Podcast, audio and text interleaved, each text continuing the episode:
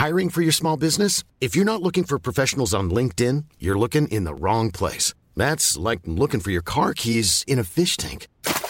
LinkedIn helps you hire professionals you can't find anywhere else, even those who aren't actively searching for a new job but might be open to the perfect role. In a given month, over 70% of LinkedIn users don't even visit other leading job sites. So start looking in the right place. With LinkedIn, you can hire professionals like a professional. Post your free job on linkedin.com slash people today.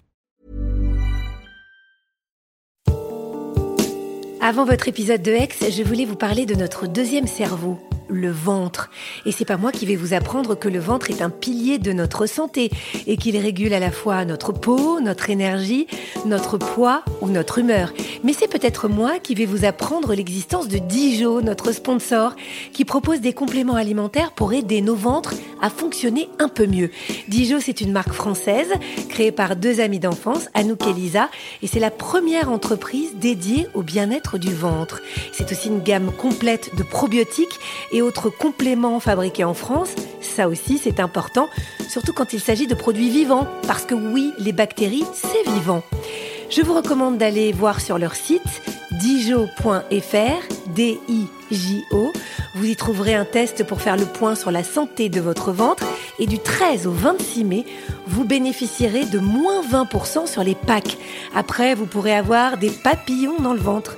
Mais en attendant, il est temps de retrouver une nouvelle histoire d'amour extraordinaire.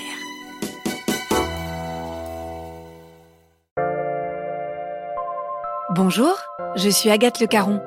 Bienvenue dans Ex, le podcast qui vous parle d'amour au travers d'histoires toujours extraordinaires.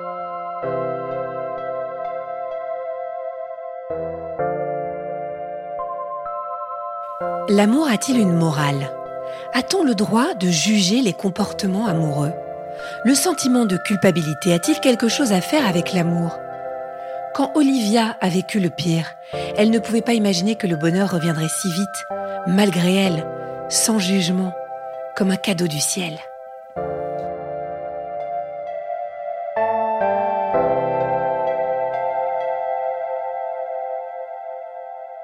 J'ai 20 ans, je suis étudiante, je suis en train de passer mon BTS négociation relation clientèle. Et euh, un jour, euh, mon frère venait d'acheter une maison, on est en 2006, il pendait sa crémaillère. On y va avec une amie et tout de suite, euh, je vois Mehdi.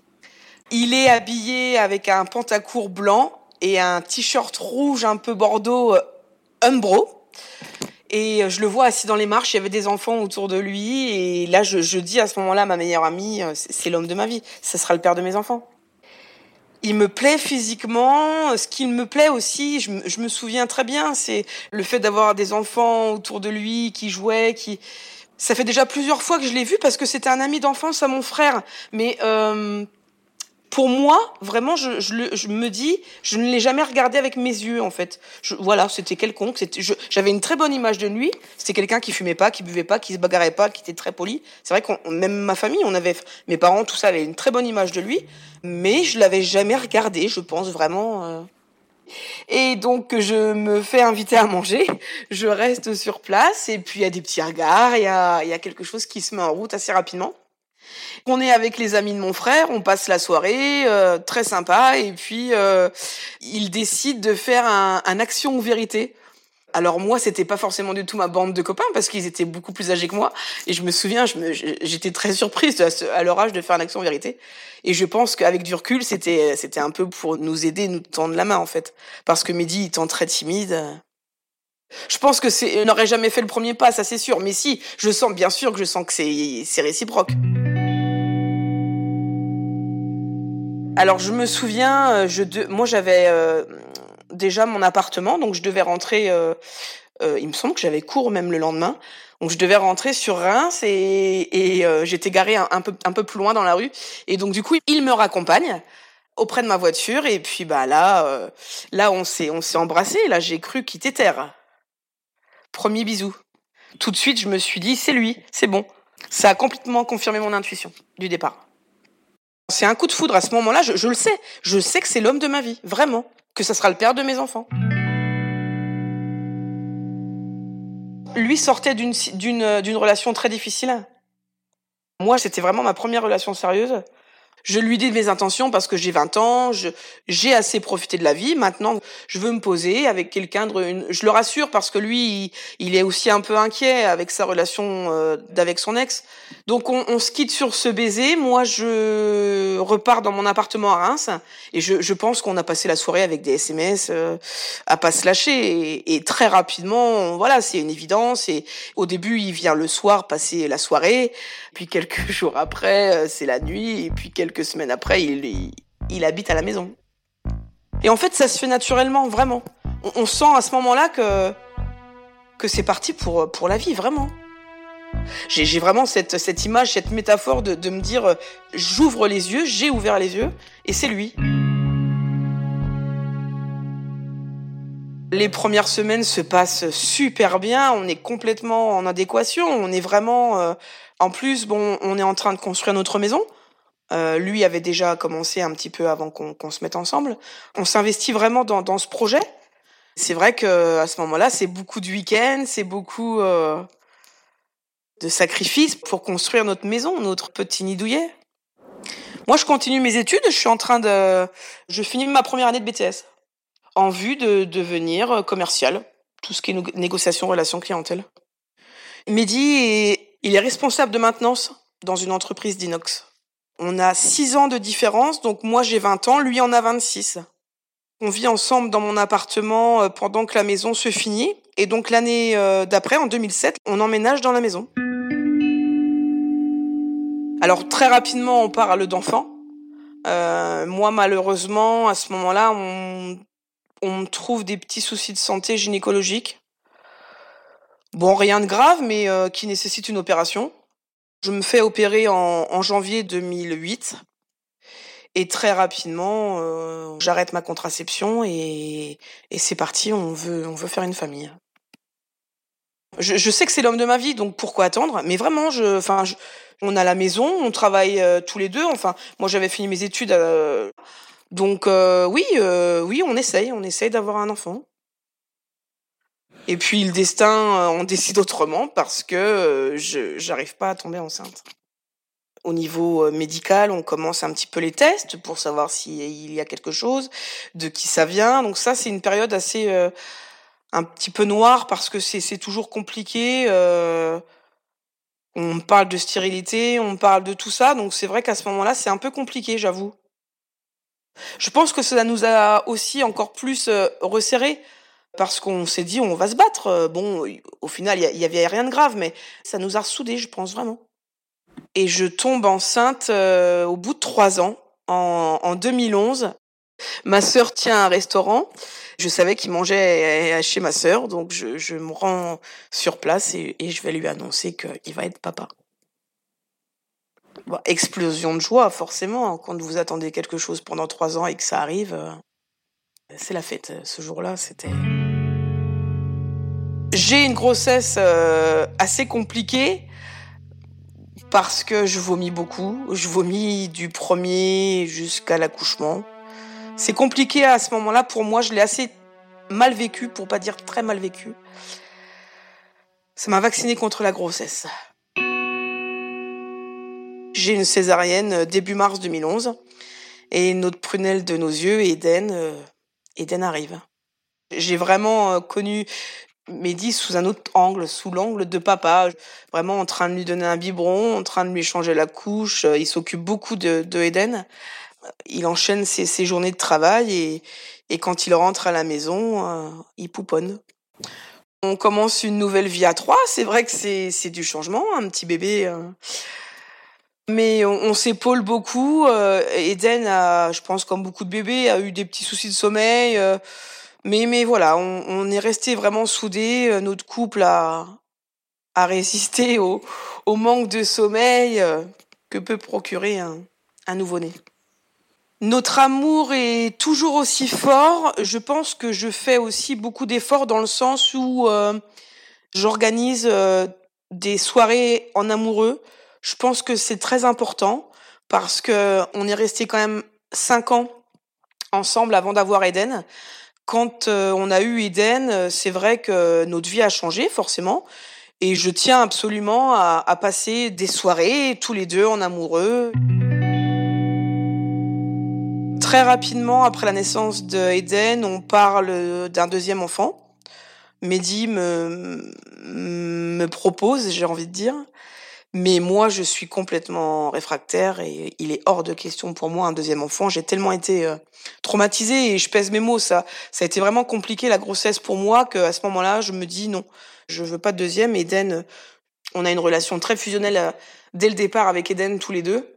Je pense que le fait que j'ai perdu ma maman assez jeune, tout ça rentre en compte aussi. Donc, euh, à ce moment-là, je, je, je, dis non. Je dis à Mehdi, je, je ne veux pas de deuxième enfant.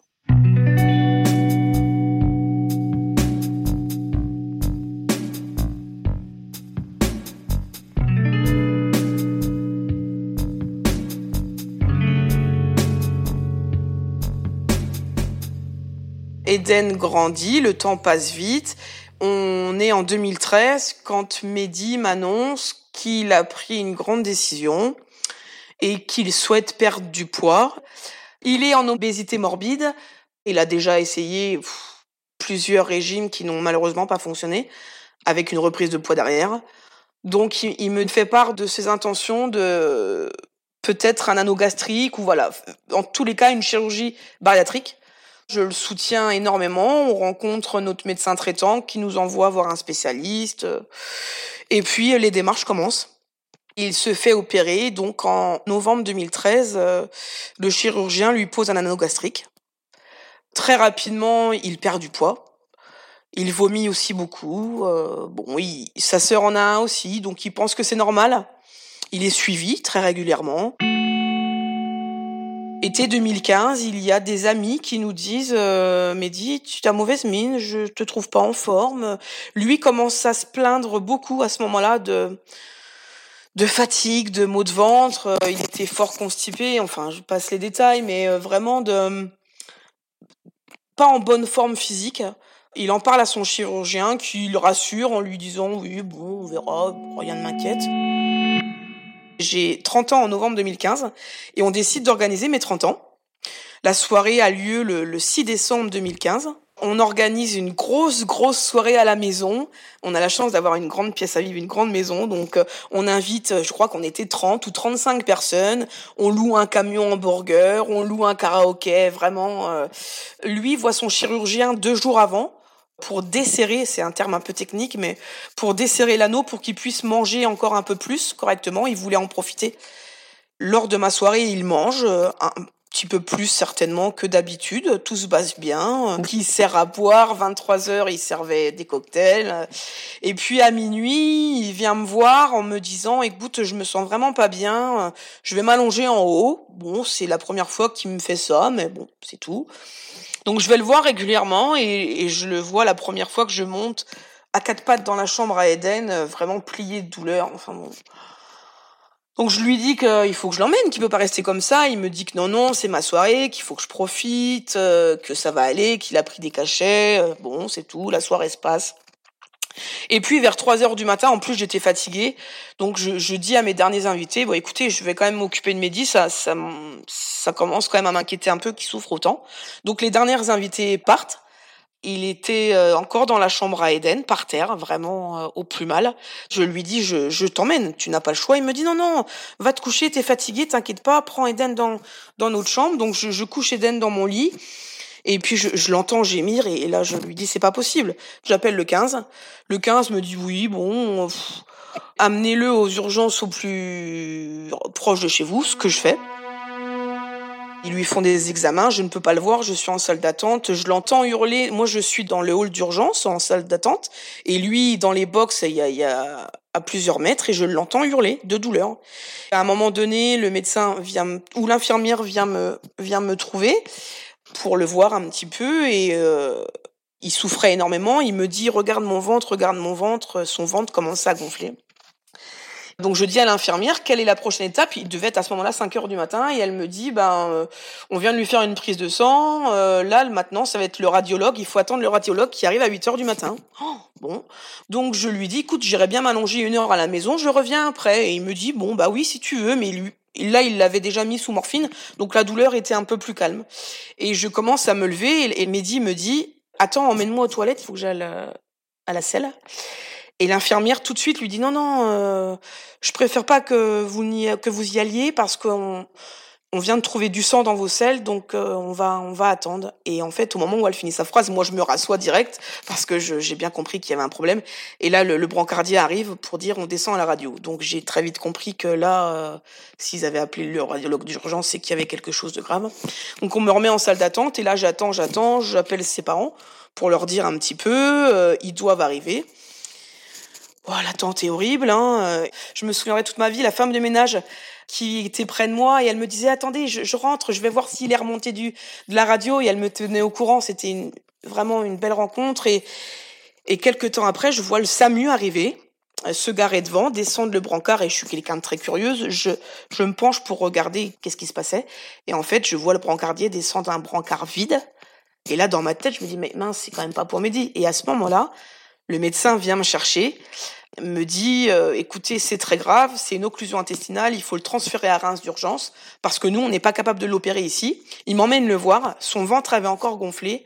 Il était un peu dans les vapes. Euh, je, je, lui dis à ce moment-là de tenir le coup pour Eden. Hein. Tu te bats quoi je, je, je, lui parle deux secondes. Et ses parents arrivent au même moment, donc on suit le SAMU qui le transfère à Reims. On se retrouve toutes les deux avec ma belle-mère. Et je pense tous les quarts d'heure, je vais voir la, secrétaire, la dame de l'accueil, pour savoir euh, s'il était descendu au bloc. Et elle m'explique, elle me dit, bah non, il faut qu'on refasse toutes les analyses. Et je vais la revoir à un moment donné, et je pense qu'elle en avait un petit peu marre de moi. Elle me dit, euh, écoutez, rentrez au bloc des urgences, vous allez voir ma collègue, et elle, elle vous dira. Et là, il nous emmène voir Mehdi. Et là, Mehdi a le ventre d'une femme enceinte. Vraiment. Enceinte de 9 mois, il a un ventre énorme. Il est conscient. On l'embrasse, euh, il me dit qu'il ne sent plus sa jambe. Donc euh, on comprend pas, j'essaie de lui bouger, enfin ça se passe très vite, hein. c'est vraiment deux trois minutes. Sa mère l'embrasse, enfin bref, on ressort. Et là, le, chirurgien m'explique que c'est très grave. C'est pas une occlusion intestinale, mais c'est une péritonite, que son estomac a malheureusement euh, éclaté et que il est complètement nécrosé. Donc là, il me prépare vraiment au pire. À ce moment-là, il me dit, on va très certainement lui retirer l'estomac, on va sûrement lui mettre un, un anus artificiel. Moi, je jure, à ce moment-là, je, je, perds pied. Je lui demande, je lui dis, est-ce qu'il va mourir? Et il me dit non, on n'en est pas là. Je me suis dit, mais quelle vie il va avoir à 36 ans? Enfin bref. Et donc, il m'explique bien que c'est une, une, opération qui peut durer euh, une heure, comme cinq heures, comme sept heures. Tout va dépendre de ce qu'il va trouver quand il va ouvrir, mais que dans tous les cas, il m'appellerait. On retourne en salle d'attente avec ma belle-mère et au bout de 10-15 minutes à peine, mon téléphone sonne je décroche et, je, je pense que j'ai un petit pressentiment à ce moment-là parce que je m'éloigne de ma belle-mère. Et là, je l'entends bien sûr à sa voix au chirurgien. Il me dit, euh, Madame, euh, voilà, on est en train de réanimer votre mari. Et là, je pense que j'ai hurlé. Je, à ce moment-là, j'ai mon, mon cerveau s'est mis un petit peu en off. Venez tout de suite, donc on, on a couru, on, et puis euh, on a été pris en charge par les infirmières et, et voilà. Quand ils nous ont appelés, euh, certainement qu'il était déjà mort. C'était pour nous préparer, vous voyez ce que je veux dire.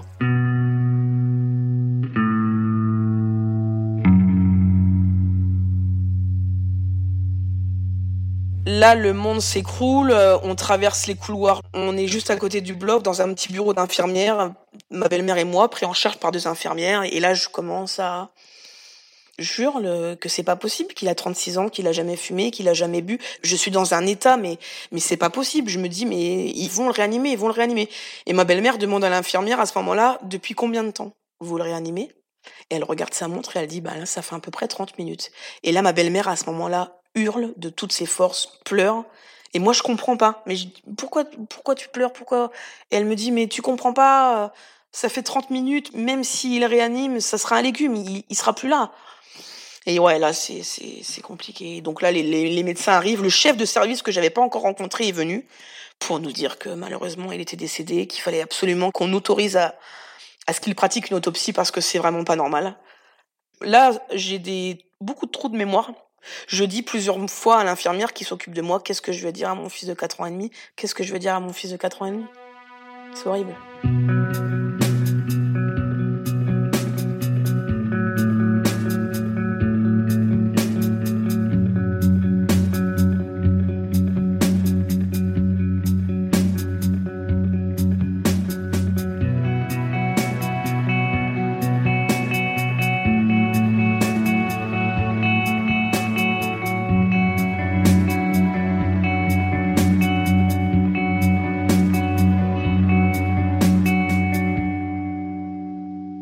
Très rapidement, on nous dit qu'on, si on veut le voir, donc ma belle-mère dit oui, donc il faut attendre un petit peu qu'il prépare. Mes deux belles-sœurs étaient arrivées, la femme de mon frère et donc la sœur de Mehdi, avec mon beau-père que j'ai dû appeler horrible, enfin vraiment des détails horribles.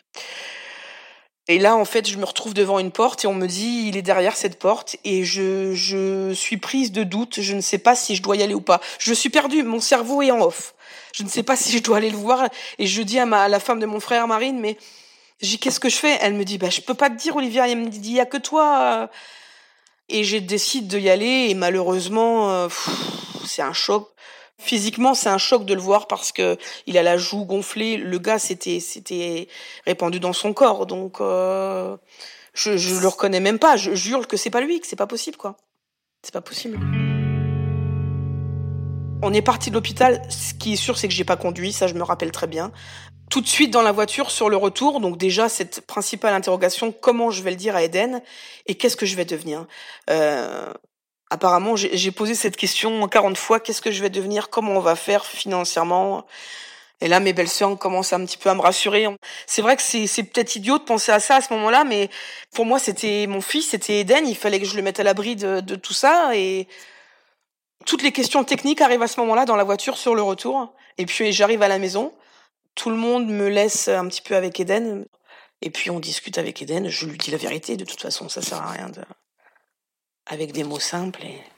Alors je ne rentre pas dans les détails, encore une fois, bien sûr, mais euh, que, que, que le cœur de papa s'est malheureusement arrêté et qu'il est monté au ciel et que et qu'on va s'en sortir. Pour lui, je, tiens le coup et je lui dis que que même si papa est plus là physiquement, il sera toujours avec nous toute notre vie et on est encore à deux et à deux on est plus fort. Et ça, c'est notre phrase en fait, à deux on est plus fort.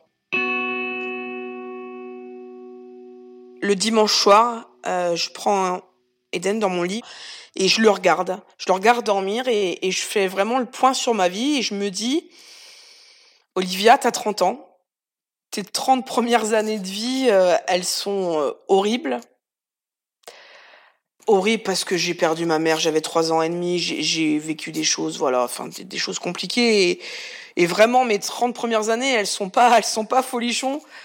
Donc je me dis, j'ai deux choix en fait. C'est très simple. C'est soit euh, j'abandonne et, euh, et, je tombe en dépression, je me lève plus le matin et, je reste en pyjama et, voilà. Ou euh, et à ce moment-là, je regarde Eden dormir. Ou je me dis, bah je, il a déjà plus de père, donc euh, il n'a pas besoin d'une mère en dépression. Ou je me relève et, et j'avance. Et en fait, cette question, je vais la poser une seconde quand vous avez un petit garçon de 4 ans et demi dans les bras, et ben voilà, le choix est vite fait. À ce moment-là, je me relève. Je me dis, il faut que tu te, il faut que tu te lèves. J'ai pas le choix. Et il est là. Eden et, a pas choisi, moi non plus.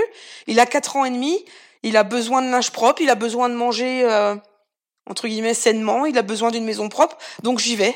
J'y vais. J'ai pas le choix, vraiment. Dès le lendemain, la question se pose de l'école. Mais malheureusement, euh, bah, euh, les questions techniques arrivent et il faut aller choisir un cercueil, il faut organiser les funérailles. Donc je mets Eden à l'école et puis euh, bah, et puis la vie continue. L'enterrement se fait très rapidement. On l'enterre le mercredi. C'est parti, faut avancer, on y va. On n'a pas le choix, il est plus là, il reviendra pas. Alors bien sûr que je pleurais la nuit, hein, ça a été compliqué. Ma belle-sœur m'a hébergée pendant quelques jours parce que moi dormir à la maison c'était juste pas possible. Je perds l'homme de ma vie, c'est certain, mon monde s'écroule, mais j'ai Eden et c'est vraiment Eden qui m'aide à, me raccrocher et, à avancer. Ça se fait petit à petit, je passe une journée après l'autre. Je décide euh, bah, de rester dans la maison parce que de toute façon, financièrement, je, je suis pas sûre que j'aurais pu euh, vraiment faire quelque chose d'autre. Au niveau de ses affaires, le jour même, je jette sa brosse à dents à la poubelle. Encore aujourd'hui, je me dis, c'est fou, mais je pense que psychologiquement, je pouvais pas la voir tous les jours, quoi. Je pouvais pas voir cette brosse à dents et il est plus là.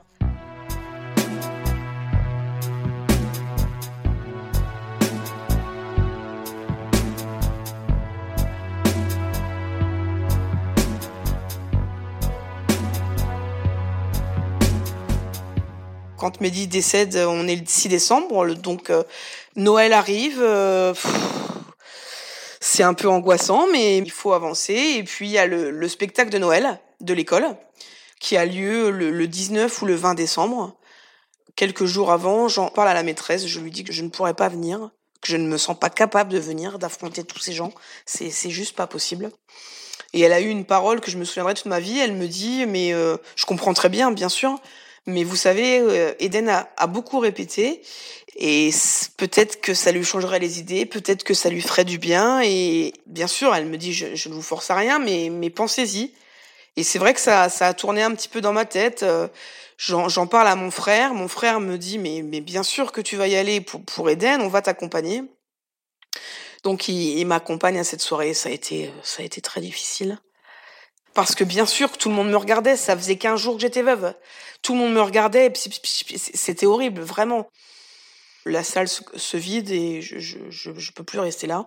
Je veux pas rentrer à la maison, euh, me, me, retrouver seule. Hein.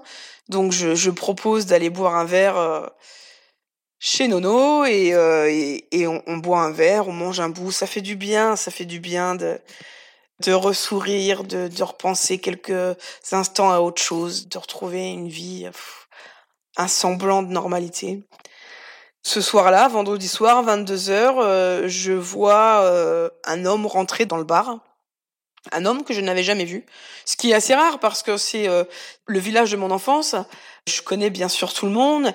Et voir quelqu'un rentrer un vendredi soir à 22h, bon, c'était jamais arrivé jusqu'alors. J'en parle à mon frère, je lui demande, je lui dis, mais tu le connais, le, gars qui vient de rentrer Et il me dit, bah oui, c'est le copain à Karine. Et là, je, je comprends pas parce que je connais cette Karine, c'est la mère d'un ami d'enfance. Mais je, pensais qu'elle était encore avec le papa et je, je comprends pas bien. Je savais que Karine était décédée un mois avant. Je comprends qu'elle était plus avec le père des enfants et que, bah, apparemment, elle était avec ce monsieur-là. On rentre avec Eden et puis euh, le lendemain midi, je mange avec une copine euh, dans ce bar et j'en parle à ma belle-sœur. C'était vraiment de la curiosité en fait. Je lui dis, tu l'as déjà vu, le, grand qui est rentré hier soir Elle me dit, bah oui, je l'ai déjà vu deux, trois fois, mais je sais pas trop qui c'est. Je lui dis, bah tiens, mon frère m'a dit hier soir que c'était le copain Karine. Et là, j'ai une femme près de moi qui habite le village qui me dit, ah mais euh, Ludo? Bah, je, je sais pas comment il s'appelle, hein, bien sûr. Elle me dit, bah si, euh, un grand blond avec des beaux yeux bleus. Oh, bah, je dis grand, oui, blond, je pense. Mais alors, j'ai yeux bleus, moi, je l'ai absolument pas regardé. Oh, et puis là, elle me raconte, elle me dit, oui, oui, pas eu de chance. Oh, bah, comme toi, oui, plusieurs années qu'ils sont ensemble. Et je pense qu'à ce moment-là, en fait, ça me fait tilt dans ma tête. Vraiment. À ce moment-là, je me dis, mais c'est fou. C'est fou de rencontrer quelqu'un, euh, alors bien sûr homme ou femme ça aurait été pareil, mais quelqu'un qui vit la même chose que moi, qui vit un deuil au même moment et de mon âge, jeune. Franchement, je me dis c'est pas possible quoi, c'est je dois absolument rencontrer cet homme-là. Alors là, je remercie les réseaux sociaux. Je fais le rapprochement à ce que mon frère me disait qu'il connaissait. Je me dis peut-être qu'il a mis sur Facebook avec lui. Et effectivement, j'ouvre Facebook, je fais une petite recherche, ne serait-ce qu'avec le prénom, et je tombe tout de suite dessus. Et là, je me rends compte, donc je vais un petit peu euh, chercher des photos, des choses, et je me renseigne un petit peu sur lui. Je me rends compte que il travaille à Cucherie, à quelques mètres de la maison. Je passe devant son lieu de travail tous les jours pour emmener Eden à l'école, et je me dis c'est quand même fou de qu'on s'est jamais rencontrés. Enfin, c'est vraiment fou.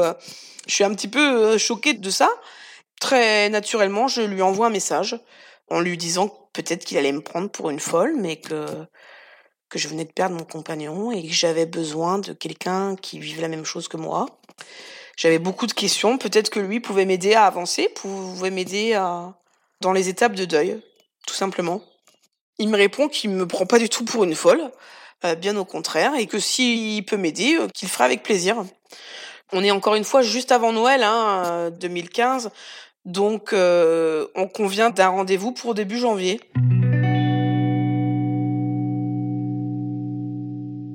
On est dimanche 3 janvier 2016. Ludo arrive à la maison. On, s'était dit euh, pas de lieu public pour être plus discret. Lui, lui surtout. Donc il vient à la maison euh, en fin d'après-midi et puis. Euh, quand il arrive, moi je suis un petit peu stressée parce que c'est pas évident de recevoir déjà un inconnu chez vous et puis parler des choses quand même intimes, mais mais très rapidement on, on s'est mis à l'aise et, et ça a collé en fait. On commence à discuter, à se raconter nos vies. Euh moi le père de mon fils, l'amour de ma vie. Lui me raconte euh, sa rencontre, sa, son histoire avec Karine, sa vie familiale d'avant, ses enfants. Enfin, vraiment, euh, ce premier dimanche, on se raconte nos vies, vraiment.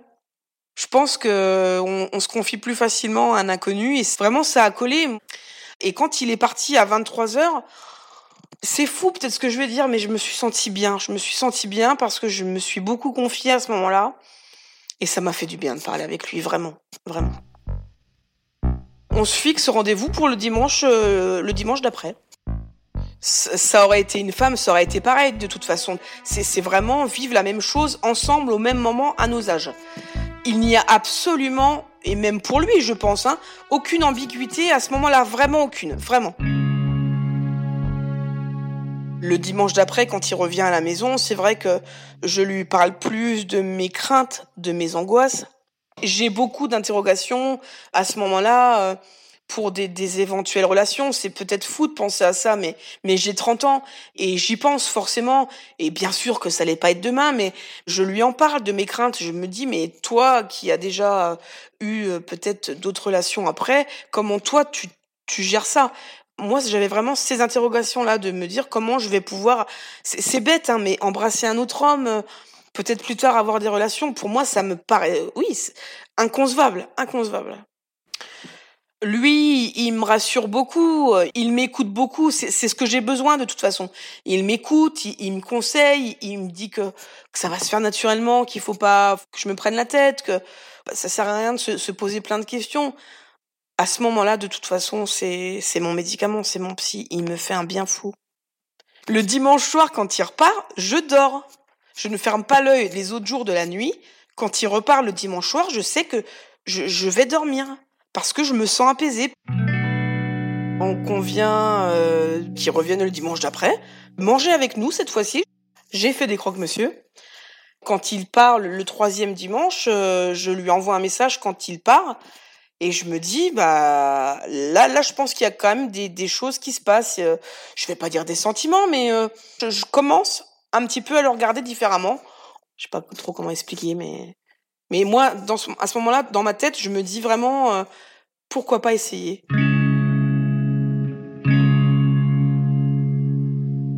C'est l'eau et les vins avec Mehdi, que ça soit physiquement ou mentalement. J'aime les bruns. Ludo est blond, aux yeux bleus. Physiquement, c'est pas du tout mon style, mais vraiment, euh, dans d'autres circonstances, je ne me serais jamais retournée sur lui. Ça, c'est certain, vraiment. C'est pas du tout mon idéal masculin. Et puis niveau caractère, c'est vrai que Mehdi était quelqu'un d'assez discret, d'assez timide.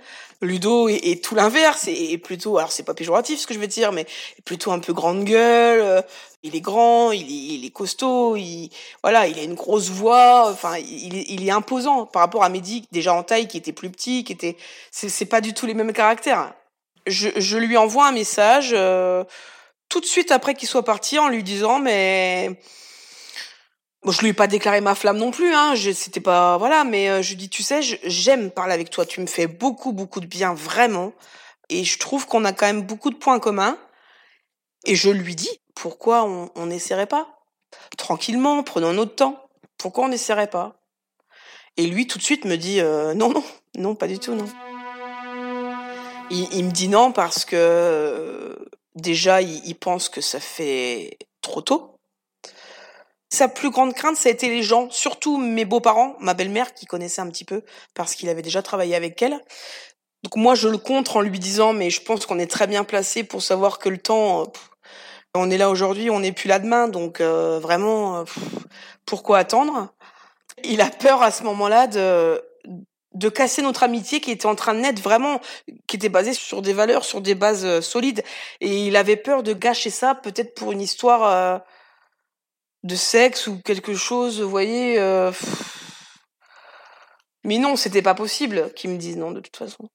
Je lui dis, je ne me vois pas avoir une autre relation que toi, pour le moment je pense que je lui ai même demandé de sauter le pas avec moi parce que lui serait compréhensif.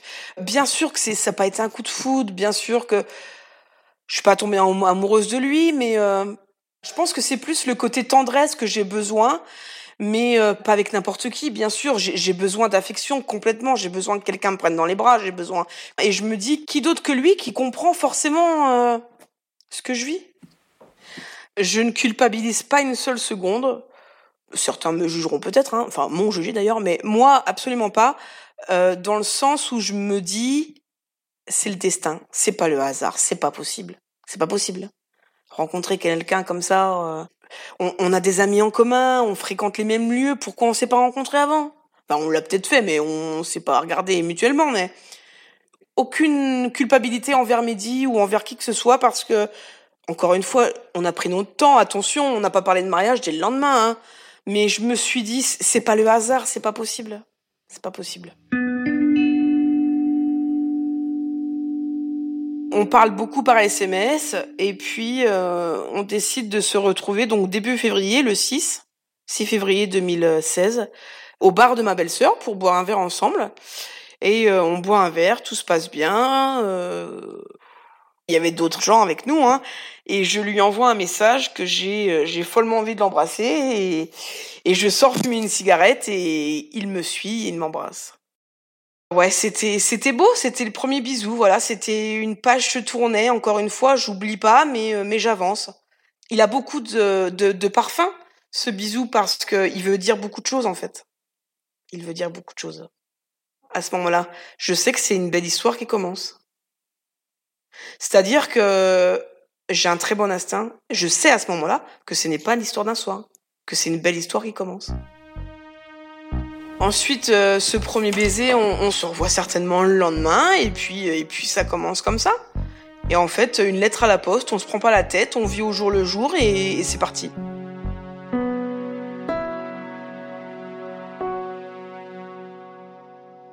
On a été très discret au début, encore une fois pour préserver ma belle famille, parce que c'était très très important pour moi. Donc là, on est en février 2016, je dois partir en mars à l'île Maurice voir ma sœur pour trois semaines et demie. Et je me dis à ce moment-là, ça, va être un petit peu le test, cette période de, de trois semaines et demie, voir si c'est, euh, même si je m'en doutais un peu au fond de moi, mais s'il va me manquer, si lui euh, aussi, enfin, ça va être un peu la période test, savoir qu'est-ce qu'on fait après. Est-ce qu'on part sur une relation euh, sérieuse, on habite ensemble et tout ça, ou peut-être voilà, ça a été décisif. Et donc j'avais pour projet de, de, parler justement à mes beaux-parents après ce voyage pour faire le point, voir un peu comment la situation aurait évolué. Sauf que malheureusement ça ne se passe pas comme ça parce que euh, quelqu'un euh, se charge pour moi de parler de notre relation à ma belle-mère. Et un jour je, je vais chercher euh, Eden qui, qui était chez eux un soir après l'école. Et ma belle-mère qui est quelqu'un de très très charismatique je m'assois dans le canapé, elle me dit euh, je suis au courant pour toi et Ludo. Donc encore une fois, elle le connaissait un petit peu parce qu'ils avaient travaillé ensemble, donc elle avait quand même une, assez bonne image de lui. Mais elle me dit je suis au courant pour toi et Ludo, et moi je, je fonds en larmes parce que parce que j'ai conscience que ça fait tôt, surtout pour une mère.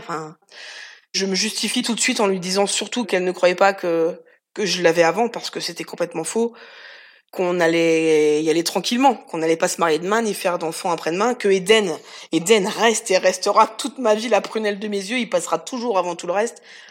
Et elle me dit que, elle me rassure, elle me dit que c'est normal, que j'ai 30 ans et que voilà, mais que attention à son petit-fils, quoi. Ce qui est parfaitement normal, hein.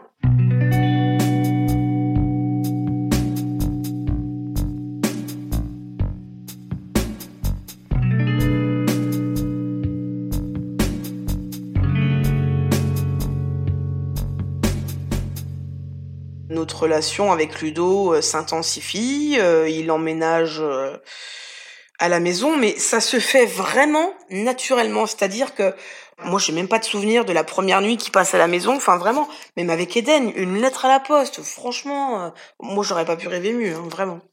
Eden, je pense qu'il avait besoin très rapidement d'avoir une figure paternelle. Je me souviens d'une petite anecdote où on parlait de mariage avec son père, je sais pas si on l'aurait fait, mais on en parlait.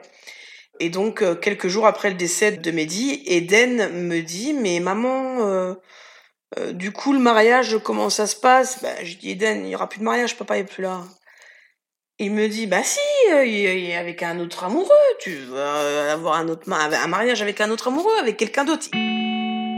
j'ai vraiment une angoisse, c'est qu'il oublie son père Eden. Il a 4 ans et demi, moi j'ai perdu ma mère à 3 ans et demi, on m'en a jamais parlé.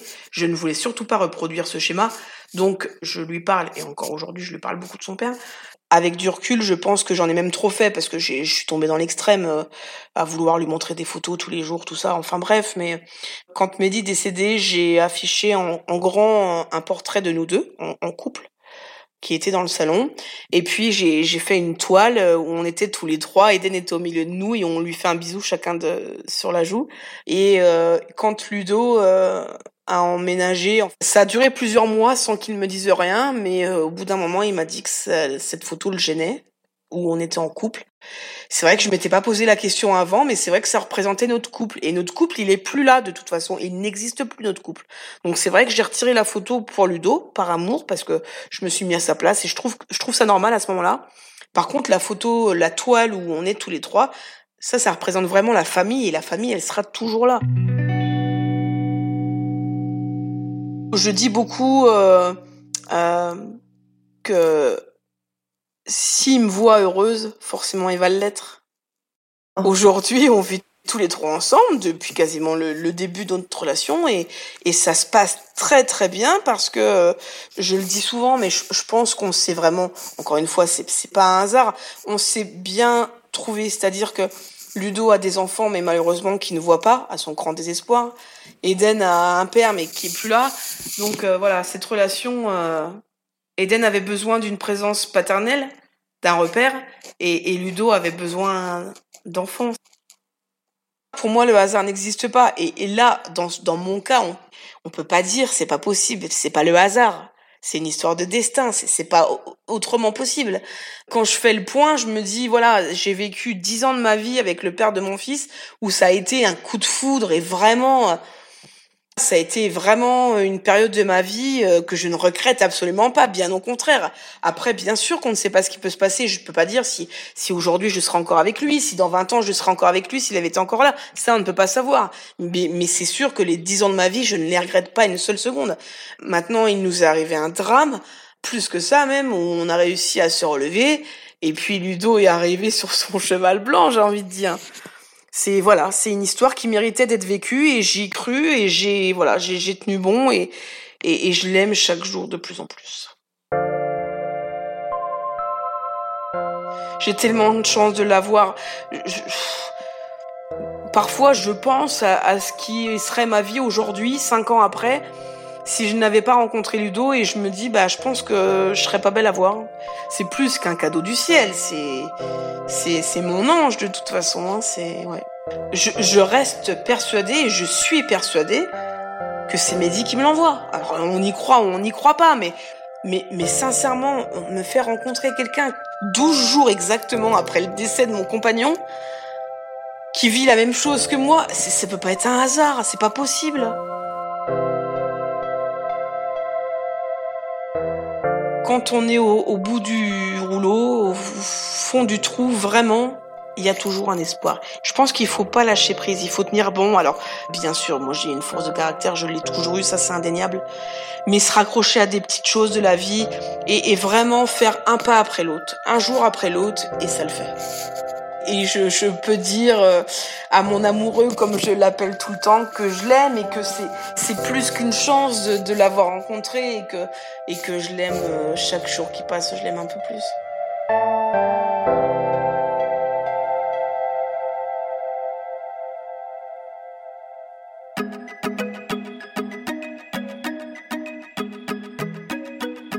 Merci à Clémentine Delagrange qui a réalisé cet épisode et à Alexandre Ferreira qui l'a monté et mis en musique. Si vous l'avez aimé, faites-le savoir. Mettez-nous des étoiles et des commentaires. Merci.